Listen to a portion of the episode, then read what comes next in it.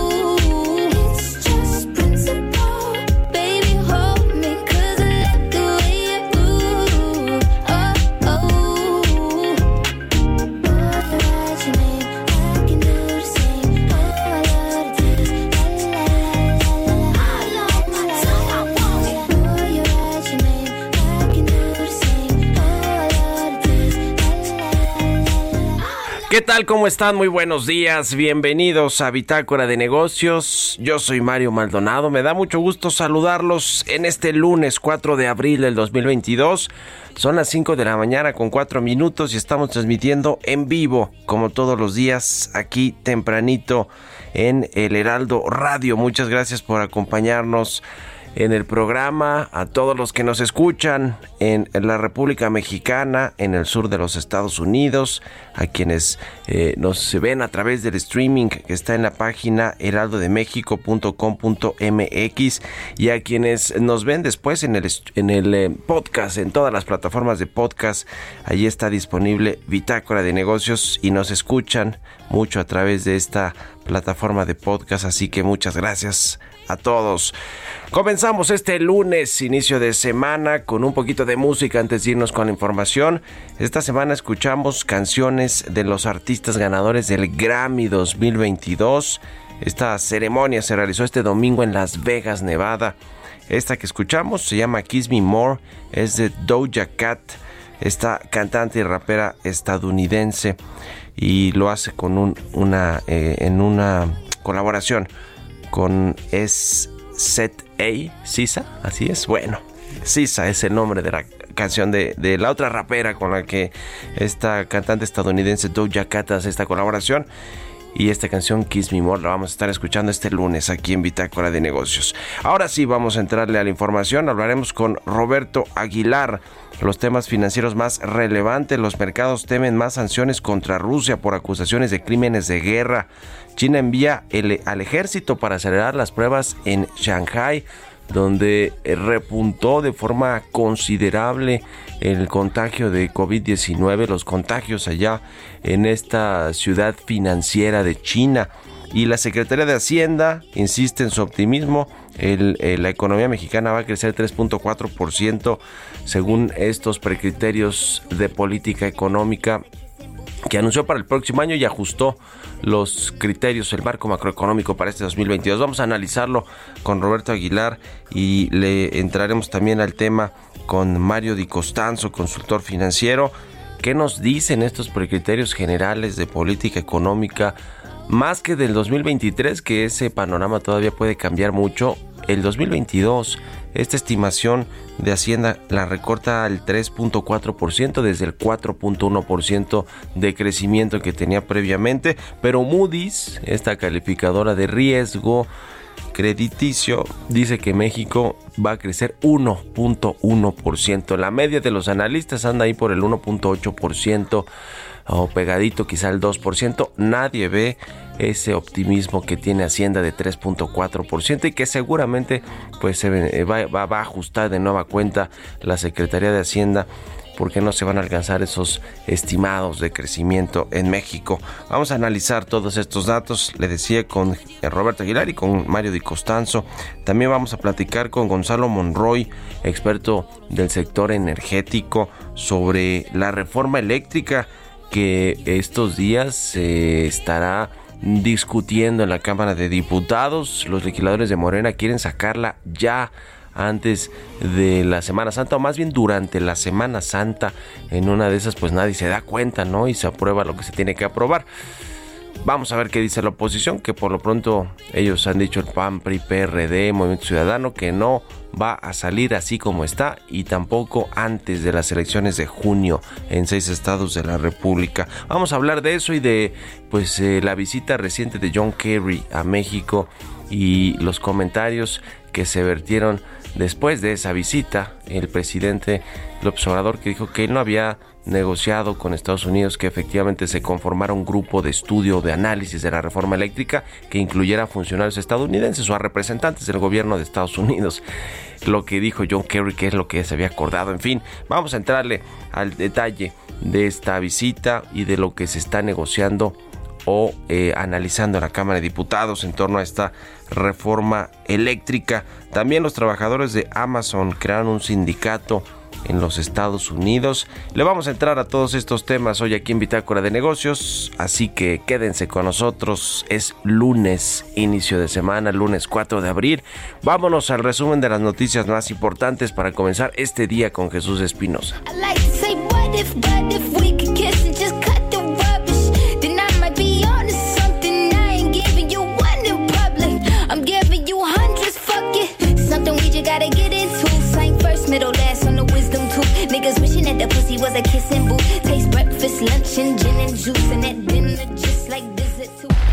El resumen. La Secretaría de Hacienda recortó su expectativa de crecimiento económico de 4.1 a 3.4% para 2022. De acuerdo con el documento de los precriterios 2023 presentado al Congreso de la Unión, Hacienda indicó que los impactos de la pandemia, así como el escalamiento del conflicto entre Rusia y Ucrania, es lo que llevó a modificar su estimado de crecimiento. Mientras que para la inflación, la dependencia pronostica que este año va a cerrar en 5.5% desde 3.4% anticipado en septiembre del año pasado. A pesar del recorte que realizó Hacienda en su estimado de crecimiento, este se encuentra muy por encima del consenso de los analistas y grupos financieros que lo ubican en un promedio de 2% con riesgo a la baja. Por su parte, la Organización para la Cooperación y el Desarrollo Económicos estima un crecimiento de 2.3% y el Fondo Monetario Internacional de 2.1%. Los precriterios de política económica marcan el inicio de las perspectivas económicas y de finanzas públicas para el cierre de este año y el ejercicio fiscal de 2023. Para el próximo año, la Secretaría de Hacienda proyecta un crecimiento del Producto Interno Bruto de 3.5% y una inflación de 3.3%. En lo que se refiere al precio del barril de la mezcla mexicana de exportación, la dependencia actualizó su precio de 55 a 92.9 dólares por barril para este año y 61.1 dólares para 2023. El Banco de México informó que en febrero nuestro país recibió remesas por 3.910 millones de dólares, un incremento de 23.3% en comparación con los 3.170 millones reportados en el mismo mes del año pasado por lo que en el primer bimestre de este año el valor de los ingresos por remesas fue de 7.841 millones de dólares, monto superior al observado en el mismo lapso de 2021. Bitácora de negocios en El Heraldo Radio.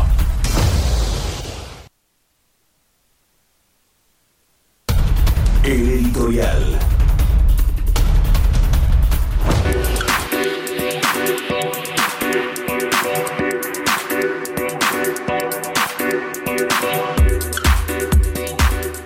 Y bien, pues en estos días cruciales para la reforma eléctrica que propuso el presidente López Obrador, ¿qué ha pasado con su secretaria de Energía? A ver, en principio a mí me parece demasiado grave que después de las reuniones de alto nivel que tienen funcionarios de México representados eh, desde el presidente López Obrador, pasando por la secretaria de Energía, por los directores de las empresas productivas del Estado, en este caso de la Comisión Federal de Electricidad o del canciller Marcelo Obrador o del secretario Adán Augusto López, el secretario de Gobernación, que salgan a decir que los funcionarios, en este caso estadounidenses con los que se reunieron, no tienen preocupaciones acerca de la reforma eléctrica, que la ven bien, que todo ok, que no se transgrede o se viola el, Tratado de Libre Comercio, el TEMEC. Y luego los funcionarios, después de estas mentiras que salen a decir los funcionarios mexicanos, los funcionarios estadounidenses tienen que decir, no, no, no, a ver, va el comunicado. Sí, tenemos serias preocupaciones con respecto a la reforma eléctrica. Es una reforma que no incentiva, no impulsa las energías limpias, al revés, apuesta por los combustibles fósiles, el Estado quiere tener toda la participación del despacho de energía eléctrica, es decir, las preocupaciones que desde hace meses tanto congresistas estadounidenses como altos funcionarios del gobierno de Joe Biden han externado con respecto a la propuesta eléctrica y después al gobierno a desconocer acuerdos, a decir ellos no nos dijeron que están preocupados, dicen que todo bien. Eso en principio me parece grave y me parece también más grave que Rocío Nale, la secretaria de Energía, ande más preocupada por dar giras en Veracruz, el estado que gobierna el impresentable gobernador Cuitláhuac García.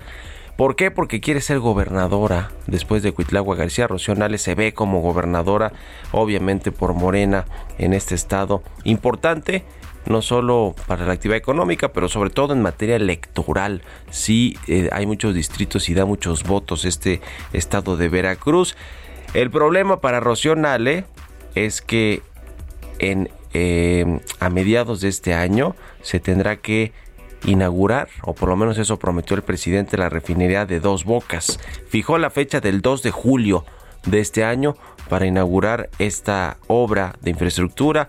¿Por qué? Pues porque quiere recordar que hace cuatro años, es, en un 2 de julio, estaba dando un mensaje a la nación por su triunfo del 2018. Es decir, los símbolos siempre son importantes para el presidente López Obrador y para impulsar su narrativa con sus bases electorales. El problema con Rocío es el escandaloso sobrecosto que ha tenido la refinería de Dos Bocas, que ya le dijeron a Hacienda que va a ser de 14 mil millones de dólares el costo de esta refinería, que originalmente se había estimado entre 7 y 8 mil millones de dólares.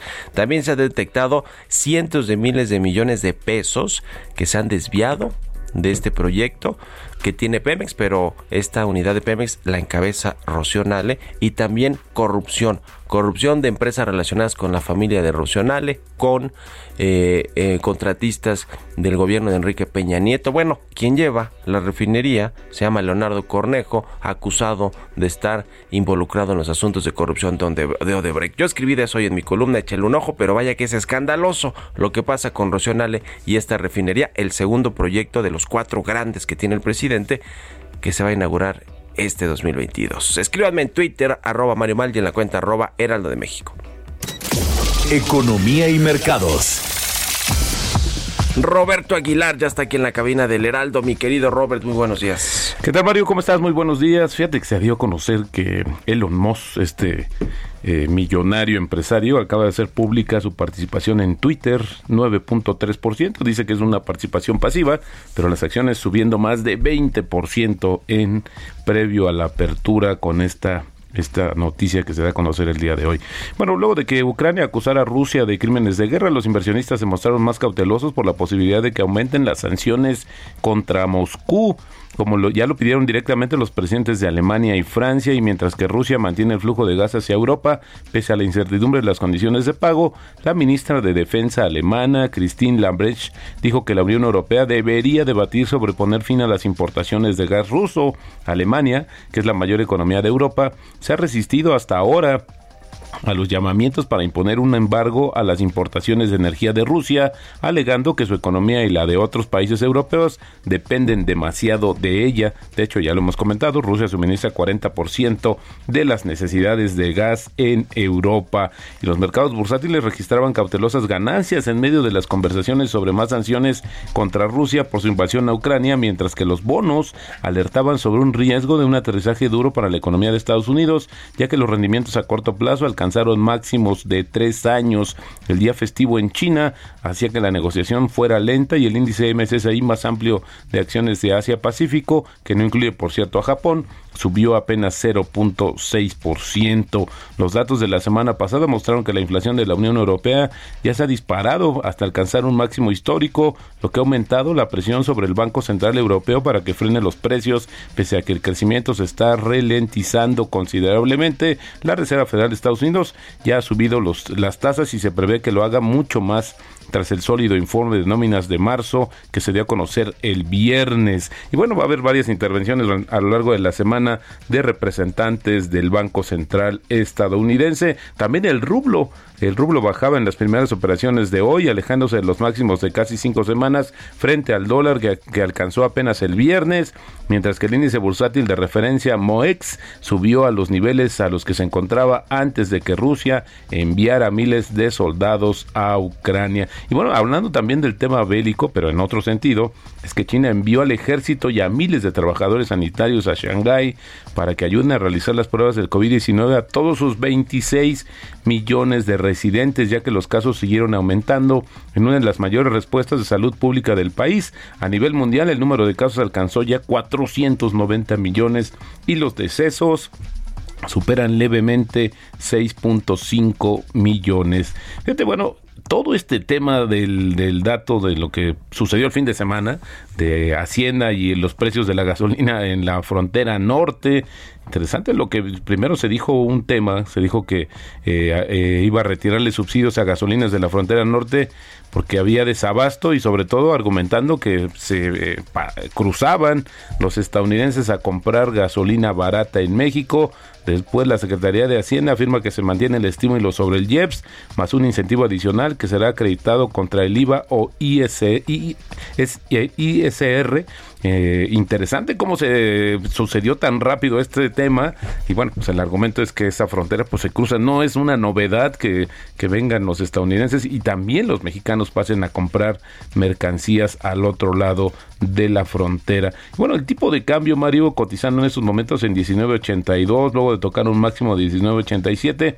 Con esto tenemos una apreciación eh, mensual ligera de 0.1%, pero en el año cerca de 3.2%. La frase del día de hoy, los bienes raíces son una gran inversión en periodos inflacionarios, son un gran modelo de negocio porque inviertes una vez y a partir de entonces recibes los flujos sin tener que invertir más. Esto lo dijo en su momento Warren Buffett. Pues qué escándalo esto de las gasolinas, mi querido Robert, para la Secretaría de Hacienda que cambia de decisión importante en unas cuantas horas. Se me hace que le jaló las orejas el presidente Rogelio Ramírez de la O. ¿Cómo que me estás quitando el subsidio si en una semana tengo elección? Bueno, consulta de revocación de mandato. ¿Cómo puede ser esto? Sí, no, un tema rapidísimo, en cuestión de, de horas cambió el, el, posicionamiento de Hacienda. Yo hasta pensaba que era un tema como que se había equivocado porque o que se habían equivocado en Hacienda, pero finalmente pues resultó que no, que dejaron las cosas prácticamente como estaban. Lo que sucedió es que Hacienda sale a decir que va a retirar el estímulo eh, que le da a las gasolinas a través de los impuestos, el impuesto especial. Y después, eh, esto porque lo que ya comentaba Robert, pues los estadounidenses que tienen allá prácticamente el doble del costo del litro de la gasolina por el tipo de cambio por un lado y por el gasolinazo que está viviendo Estados Unidos también por la inflación y de los energéticos. Y resulta que para evitar eso, que se aprovechen de nosotros los estadounidenses porque México ya no es una colonia, pues para evitarlo le quitan el subsidio y así pues Hacienda también eh, genera mayores ingresos. Después sale a decir Hacienda que no, que siempre no, que porque eh, se dijo que había escasez, que los precios estaban aumentando. Entonces vuelve a dejar el subsidio como estaba y pues ahí queda muy mal parado Rogelio Ramírez de la creo yo, porque el presidente López Obrador seguramente le llamó y le dijo ¿qué diablos estás haciendo en los seis estados fronterizos con este tema de los estímulos a la gasolina? En fin, eh, pues otro resbalón, ¿no? De la Secretaría de Hacienda y del gobierno en general con un teléfono descompuesto interno que parece que es lo que hay allá, mi querido Robert. Bueno, y lo grave es el mensaje que manda hacia, hacia afuera, hacia los inversionistas y sobre todo esta decisión que tiene que ver con lo que está sucediendo con el precio del, de la gasolina, los subsidios. Hoy pues va a haber también más tarde una reunión, una conferencia de Hacienda justamente con los analistas. Creo que hay muchas preguntas que le tendrán que hacer respecto al escenario macroeconómico con, estos criterios, eh, que por cierto, bueno, pues fue, no podía, no podía dejar el optimismo a un lado la Secretaría de Hacienda, es políticamente incorrecto, pero sí sobre estas decisiones y sobre todo, fíjate Mario, el tema en, la, en los criterios generales de política económica, el precio del petróleo el precio de la mezcla mexicana, donde lo colocó justamente para el siguiente año en 92.9 dólares. Interesante porque, bueno, pues está apostando a que ese es un nivel entre 90 y 100 se calcula que es el ideal para que el gobierno mexicano siga todavía subsidiando de buena manera el precio de la gasolina eh, y amortigüe pues los impactos que podrían generar los precios más altos al público. Para este año, ¿no? 92.9 dólares por barril para 2022 y para el próximo 61 Así es, perdóname, sí, dólares. Exactamente. Pero bueno, está altísimo y, y, esto, como dice Robert, pues este, nos da eh, idea de que el gobierno pues planea seguir, como tú dices, obteniendo ingresos adicionales por la venta de petróleo y eso canalizarlo a el, el, estímulo o el subsidio a las gasolinas, evitar el gasolinazo que eh, pues eh, se ha evitado a medias, ¿no? Porque si ha habido aumentos importantes de precios en, en los combustibles, obviamente no como deberían reflejarse de forma real si no tuviéramos este subsidio o este estímulo. Pero pues bueno, por, lo menos eso es positivo para el gobierno, para los ingresos del gobierno, que haya un petróleo caro, aunque de vuelta, como importamos muchas gasolinas y otros derivados de petróleo, pues ahí es donde nos viene el golpe, ¿no? Para, eh, para el gobierno, que es el que subsidia la gasolina, ¿no? Pero también hay un elemento importante, Mario, es que también recursos que requiere el gobierno para hacer transferencias a los estados, algo que, bueno, pues también tiene un toque por las elecciones elecciones que se van a dar justamente en los siguientes meses. Entonces, el, crecimiento 3.4%, que creo que yo latiné, ¿no? Que, habíamos dicho el viernes. Ajá, entre. De cómo iban a estar los. Entre 2, dos, entre 2.5 y 3.5. Y 3.5, sí. Sí, yo me fui más abajo. Sí, sí, sí. Entre 2 y 2.5. 2 y 2.5, exacto. Bueno, pues en realidad es, es, más o menos como lo tienen los analistas. Creo que lo tienen en promedio de 2 o abajito, 1.8%. fue la última encuesta del Banco de México, lo bajaron de 2 a 1.8. Y ni más ni menos que el Banco de México, es decir, no es eh, Moody's, ¿no? Que seguro el presidente dirá, bueno, pues es que esas calificadoras, ¿dónde estaban cuando Pemex se estaba endeudando con Enrique Peña Nieto y Luis Videgaray, etcétera? Y tiene un poco de razón, porque las calificadoras también han sido omisas o han hecho o han cometido errores en el pasado, pero Moody's la bajó a 1.1% la proyección de crecimiento, pero este ya no es Moody's, es el Banco de México y lo ve, si bien nos va en 1.8%. Apenas hace un par de meses el presidente López Obrador decía que México iba a crecer 5%, que no se equivoque nadie. Bueno, pues eso no va a suceder. Gracias, Robert. Al contrario, Mario, muy buenos días. Roberto Aguilar, síganlo en Twitter, Roberto AH. Son las 6 con 24, casi 25. Dije hace rato 5 con 24 por el cambio de horario, pero no, son las 6 con 25. Vámonos a la pausa, ya volvemos. Continuamos en un momento con la información más relevante del mundo financiero en Bitácora de Negocios con Mario Maldonado. Regresamos. Estamos de vuelta en Bitácora de Negocios con Mario Maldonado.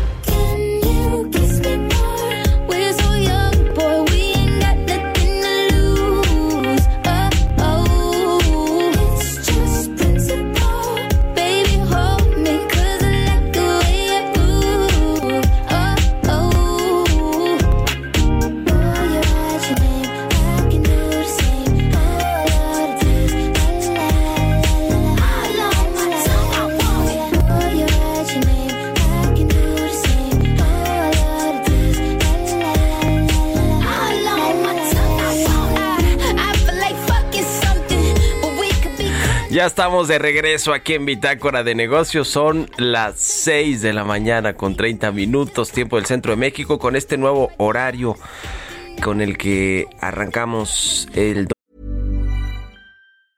Mom deserves the best, and there's no better place to shop for Mother's Day than Whole Foods Market. They're your destination for unbeatable savings, from premium gifts to show-stopping flowers and irresistible desserts. Start by saving 33% with Prime on all body care and candles. Then get a 15-stem bunch of tulips for just $9.99 each with Prime. Round out Mom's menu with festive rosé, irresistible berry chantilly cake, and more special treats. Come celebrate Mother's Day at Whole Foods Market. Domingo ayer cambió el horario y atrasamos nuestro reloj es una hora. Así que bueno, son las 6 con 31 minutos y regresamos escuchando un poquito de música antes de irnos con información en esta segunda mitad de Bitácora de Negocios. Esta semana escuchamos canciones de los artistas que se llevaron un Grammy este domingo, ayer que se llevó a cabo esta ceremonia de los Grammy 2022. Esta que escuchamos es de Doja Cat con Sisa, se llama Kiss Me More. Y esta cantante rapera y rapera estadounidense Doja Cat eh, se llevó el mejor el Grammy a la mejor actuación dúo o grupo con esta canción precisamente Kiss Me More que fue lanzada hace un año como su primer sencillo del tercer álbum de Doja Cat. Vámonos al segundo resumen de noticias con Jesús Espinosa.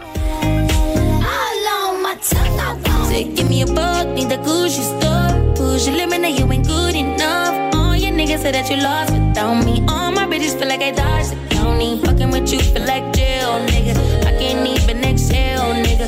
Pussy like holy grail. Know that you gon' make me. El resumen. Analistas del sector privado redujeron a 1.8% su estimación para el crecimiento económico de México, de acuerdo con la encuesta mensual elaborada por el Banco de México. La encuesta sobre las expectativas de los especialistas en economía del sector privado de marzo de 2022 estima una reducción de 0.2 puntos porcentuales, luego de que en la encuesta de febrero se estimaba un crecimiento de 2%. A partir del 1 de mayo, Aeroméxico estará volando a Puerto Vallarta no solo desde el Aeropuerto Internacional de la Ciudad de México, sino también desde el Aeropuerto Internacional Internacional Felipe Ángeles con cuatro frecuencias semanales con el objetivo de complementar su operación en dicha terminal aérea hacia un extraordinario destino de playa, así lo calificó este viernes la empresa. Por cuarta semana consecutiva, la Secretaría de Hacienda otorgó 100% del impuesto especial sobre producción y servicios a gasolinas y diésel, por lo que los consumidores no tendrán que pagar este impuesto. Este estímulo tendrá vigencia hasta el 8 de abril, de acuerdo con lo publicado en el Diario Oficial de la Federación. Luego de que se dieron a conocer los grupos y los rivales de la selección de Fútbol para el Mundial en Qatar, la Procuraduría Federal del Consumidor advirtió sobre posibles fraudes que pueden darse por la venta de boletos por parte de empresas no autorizadas por la FIFA.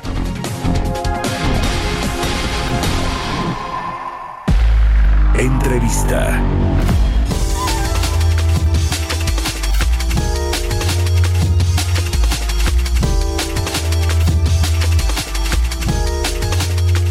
Y bien, platicamos ya sobre estos eh, precriterios de política económica, el marco macroeconómico que todos los años pues envía la Secretaría de Hacienda en el paquete económico para eh, ver cuáles son los estimados, los supuestos económicos en variables o indicadores muy importantes para la economía, empezando por el Producto Interno Bruto, por la inflación, el tipo de cambio, las tasas de interés, el precio del petróleo, la, plataforma de producción petrolera, la exportación de petróleo, en fin, todos estos datos que le permiten pues eh, armar al gobierno un presupuesto, un gasto de cómo van a estar los ingresos del gobierno a través de la venta de petróleo, de la recaudación fiscal y eh, pues elaborar un presupuesto de egresos de la federación. Vamos a, analizar estos datos con Mario Di Costanzo, él es consultor financiero. ¿Cómo estás, eh, Mario? Muy buenos días.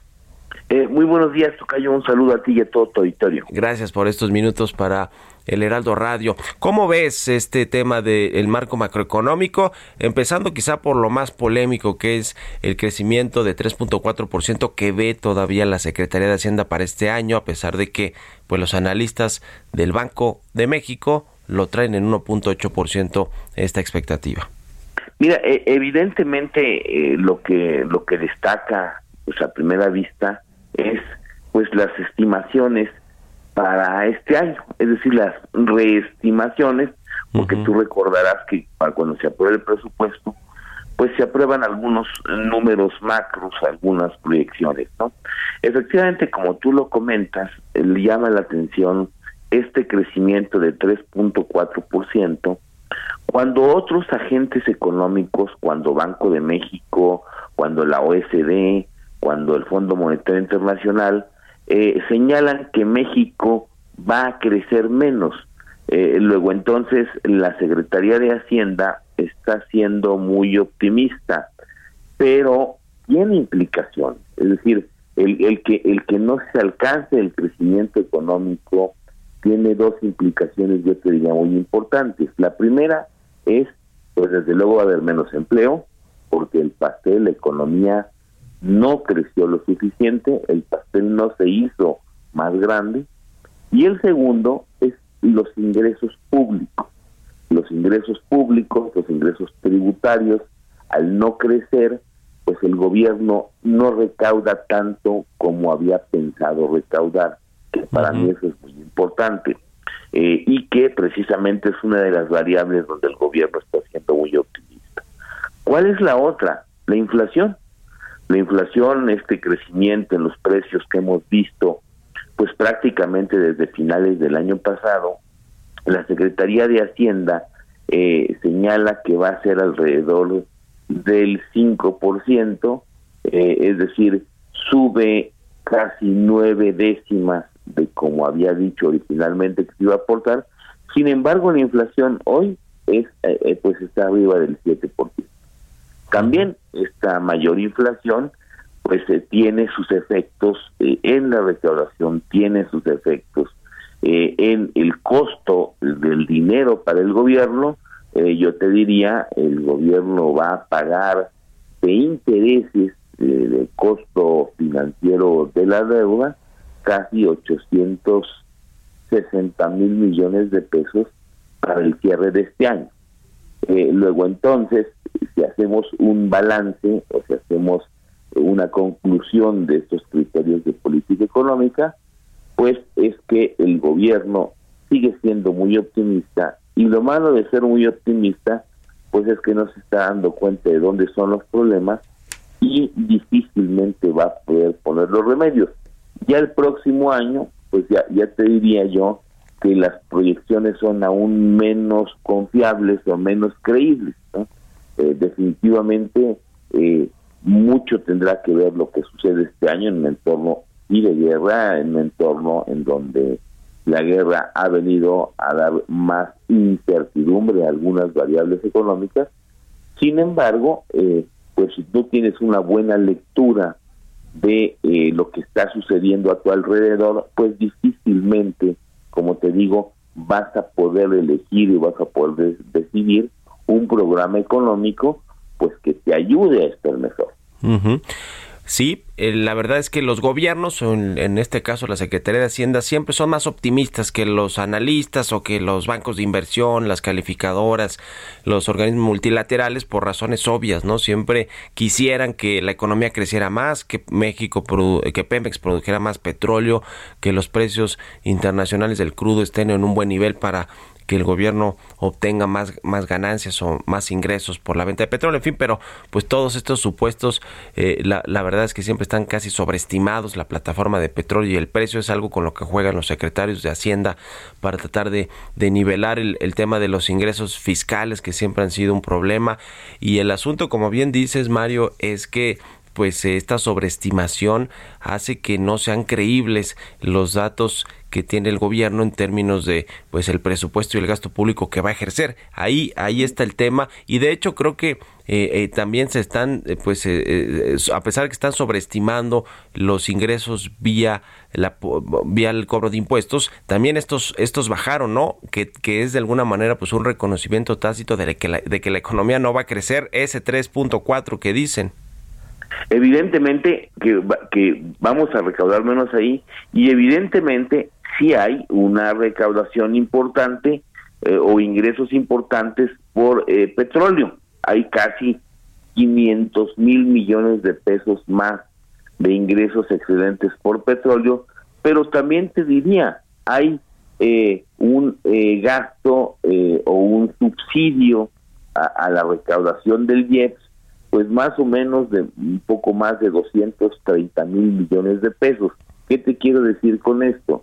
Que desafortunadamente nos vamos a o nos estamos gastando los excedentes de ingresos petroleros que estamos teniendo en un subsidio a la gasolina que no se ha focalizado, es decir, que se ha dado de manera generalizada y que no es nada eficiente eh, entregarlo así, es decir, eh, no de manera focalizada, y entonces el dinero que pudiéramos estar utilizando para reactivar la economía, para generar más infraestructura, para, para tratar de paliar la crisis mundial y crecer, no lo estamos gastando en este subsidio que ni siquiera está siendo eficiente para contener eh, la inflación. Esto me parece muy importante porque si tú recordarás algo que criticó el presidente actual en sus épocas de candidato y en, y en sus épocas de activista, es que se desperdiciaban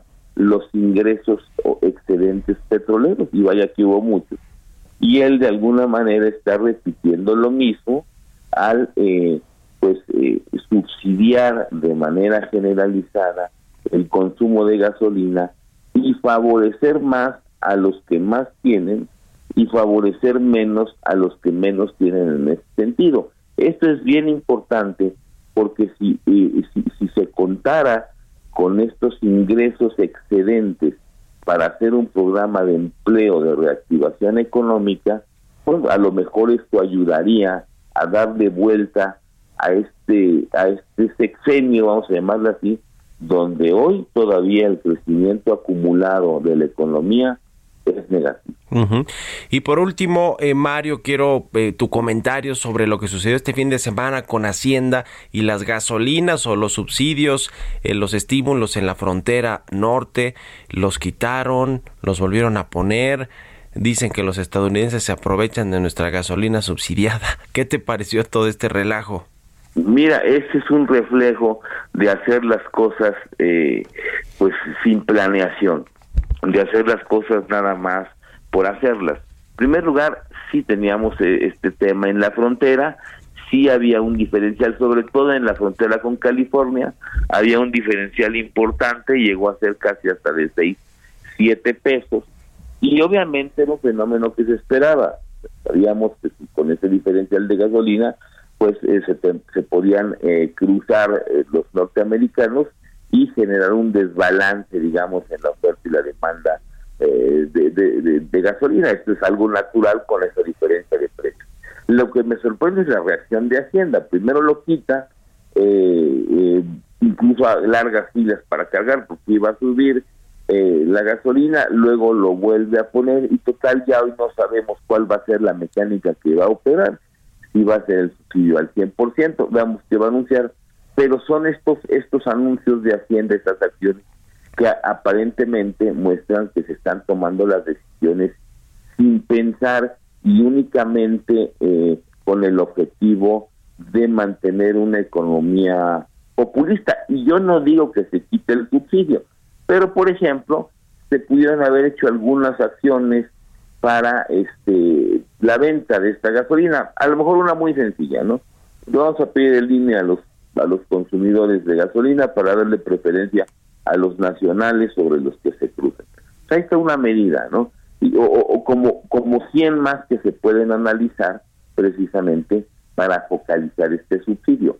Lo que es un hecho es que si tenemos eh, dándole un subsidio, un apoyo, un tratamiento fiscal especial a la frontera norte, pues no podemos quitarlo nada más porque tenemos un tema con la gasolina, porque ahí está el IVA también, ahí está el ISR, no vaya a ser que al rato también el gobierno decida quitarlo. Me parece nuevamente que son decisiones sin pensar eh, de política económica que está tomando el gobierno y eh, pues tienen sus costos sobre las expectativas, tienen sus costos sobre la actividad económica. No se ponen de acuerdo, sí, sí, sí, adelante. No se ponen de acuerdo y, y no quieren pensar en medidas pues más ingeniosas, más elaboradas pues para, para, para privilegiar a la, población, sabemos que es una zona económica importante. Pues ahí está el tema. Te agradezco mucho, como siempre, Tocayo Mario Di Costanzo, analista, consultor financiero, que nos hayas tomado esta llamada y muy buenos días. Igualmente un saludo a ti y a todo el territorio. Que estés muy bien, hasta luego. 6 con 45 minutos, vámonos con las historias empresariales. Historias empresariales. Ya le decía el sindicato de Amazon, este viernes se dio a conocer que trabajadores de esta empresa de comercio electrónico en los Estados Unidos lograron crear el primer sindicato en este país luego de una votación cerrada, el primer sindicato de Amazon. Vamos a escuchar esta pieza que nos preparó nuestra compañera Giovanna Torres.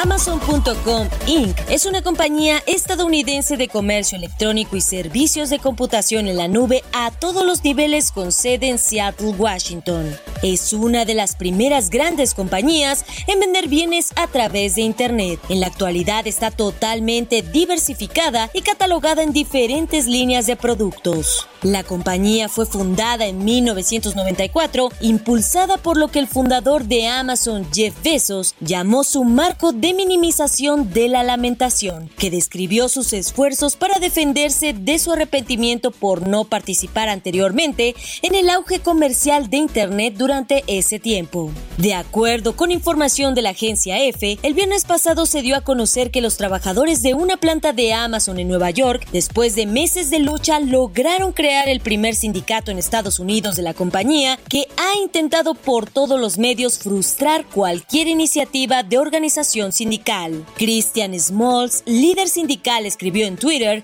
que con esto han hecho historia y dio la bienvenida al primer sindicato de Amazon en ese país. La votación estuvo cerrada ya que 2.654 empleados se manifestaron a favor de organizarse, frente a los 2.131 que se mostraron en contra. Para Bitácora de Negocios, Giovanna Torres. Mario Maldonado en Bitácora de Negocios.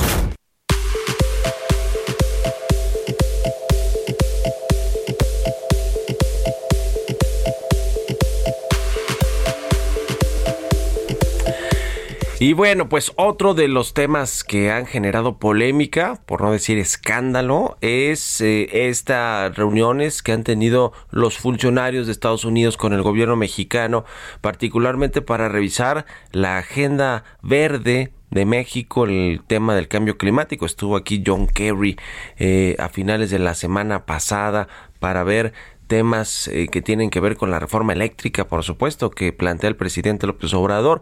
Entre muchas cosas que se dijeron, cinco horas duró esta reunión de alto nivel entre funcionarios del gobierno estadounidense y del gobierno mexicano. Y pues eh, John Kerry salió a decir a los reporteros, a los eh, periodistas, que se va a formar un equipo especializado para darle seguimiento a la reforma eléctrica. Y después el presidente, con la mano en la cintura, el viernes, en su conferencia matutina, dijo que pues lo plantearon, que él guardó silencio, pero que la respuesta es no, no va a haber este equipo especializado. Vamos a analizar el tema con Gonzalo Monroy, experto en eh, asuntos del sector energético y director de la consultora GEMEC. ¿Cómo estás, Gonzalo? Muy buenos días. Mi querido Mario, muy buenos días. ¿Qué te pareció este tema? Que creo que tampoco es así como nuevo, que de pronto los eh, funcionarios mexicanos salgan a decir, pues no, yo no dije nada de eso, ellos no tienen preocupaciones por la reforma eh, eléctrica y pues eh, todo bien, ¿no? Pues mira, por desgracia es en bastante línea y tal, lo hice, lo muy bien. Justamente vimos a, a, uno a cada uno de los bandos diciendo su versión de la historia. La realidad que cosas sabemos. Sí hay un grupo de seguimiento para la reforma, es un grupo binacional que forma parte de la agenda que tiene México y Estados Unidos al más alto nivel de seguridad, de migración. Ahí es el tema de energía. Esto sí ha estado pasando. El segundo, eh, por desgracia, sí vimos una vez flagrantemente mentir al presidente López Obrador cuando eh, dice justamente que no ha habido molestias y que nadie ha expresado problema con esto, cuando por el otro lado de la mesa hay más de cuatro mil amparos contra los cambios de las diferentes medidas energéticas que ha puesto el presidente. Únicamente para hablar del sector eléctrico estamos hablando de más de 3.900 amparos justamente que se han promovido en las diferentes cortes. Eh, cortes que hay que decirlo también, eso es muy importante Mario, Desde temas de eh, derechos humanos, el medio ambiente sano y limpio, eh, consagrado en el artículo cuarto constitucional, pero también el de libre competencia, que es el 28 constitucional. ¿Qué va a pasar? Pues bueno, yo creo que hay, hay dos cosas que rematar muy, muy interesantemente. El presidente diciendo que no le van a cambiar una sola coma, con ello dinamitando la posibilidad de poder alcanzar algún acuerdo, principalmente con el Partido Revolucionario Institucional. Y el segundo, también muy relevante, es justamente saber que se lanza en una ofensiva justamente con para tratar de aprobar esto prácticamente en medio de la Semana Santa pues va a ser complicado justamente ese, proceso legislativo, Mario. Sí, sin duda va a ser complicado. Lo quieren sacar en, Semana Santa los legisladores de Morena y sus partidos aliados. Se ve complicado que puedan obtener algunos de los votos de la oposición, sobre todo los del PRI, que es quien ha estado más coqueteando con la con la iniciativa del gobierno federal. Y viene además mañana, Gonzalo, esta definición en la Suprema Corte de Justicia con respecto a la ley de la industria eléctrica, ¿no? Es decir, si la CFE tendrá o no finalmente la eh, mano en el despacho de energía eléctrica que se, se, se buscó que se declara inconstitucional estos cambios que hicieron a, a, las leyes, a la ley de la industria eléctrica y mañana viene la votación en la Suprema Corte de Justicia a este proyecto que propuso Loreto Ortiz. ¿Cómo, cómo ves esto? Me parece a mí definitorio sobre lo que va a suceder con el sector eléctrico en México.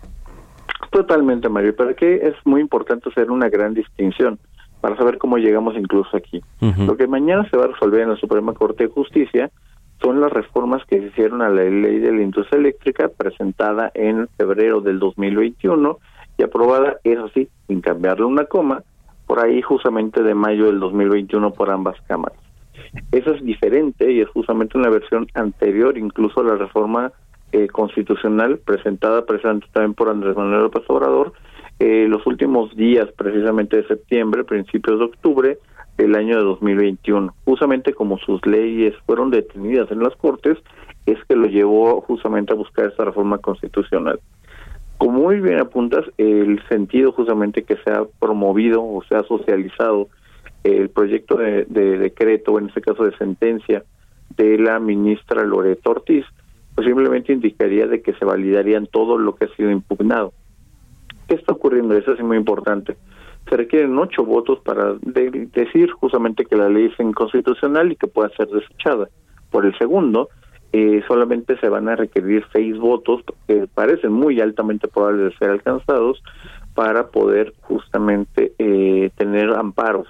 ¿Qué ocurriría? Y eso es importante, Mario. Es muy imposible de que de pronto tengamos esta cosa así tal cual esta situación donde se valide la constitucionalidad de la ley, entra en vigor y a la vez tengamos un gran régimen de excepción donde prácticamente todos los jugadores de la industria, con excepción de CFE, estarían eh, manejando un régimen, eh, digamos que de excepción, debido a los amparos que es muy probable que se alcancen.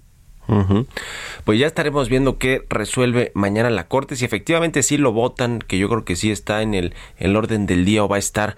Así que ya lo veremos. Y también qué pasa con esta reforma y con Estados Unidos, que eh, pues ha sido vocal con respecto a lo que ve eh, de preocupaciones en, en, el sector eléctrico, si pasa la reforma como la propone el presidente. En fin, estaremos en comunicación si nos permites, como siempre, estimado Gonzalo, y te agradezco estos minutos para Bitácora de Negocios.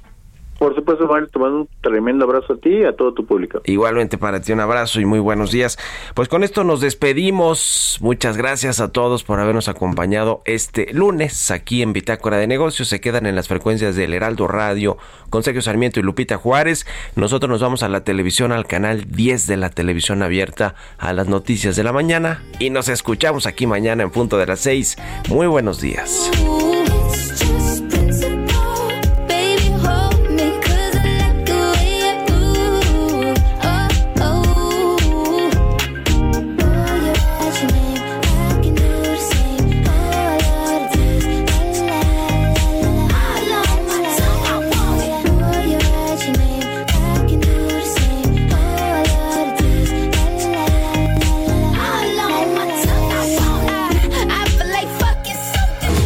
Fue Bitácora de Negocios con Mario Maldonado, donde la H suena y ahora también se escucha. Una estación de Heraldo Media Group. Normally, being a little extra might be a bit much, but not when it comes to healthcare. That's why United Healthcare's Health Protector Guard fixed indemnity insurance plans, underwritten by Golden Rule Insurance Company, supplement your primary plan so you manage out of pocket costs. Learn more at uh1.com.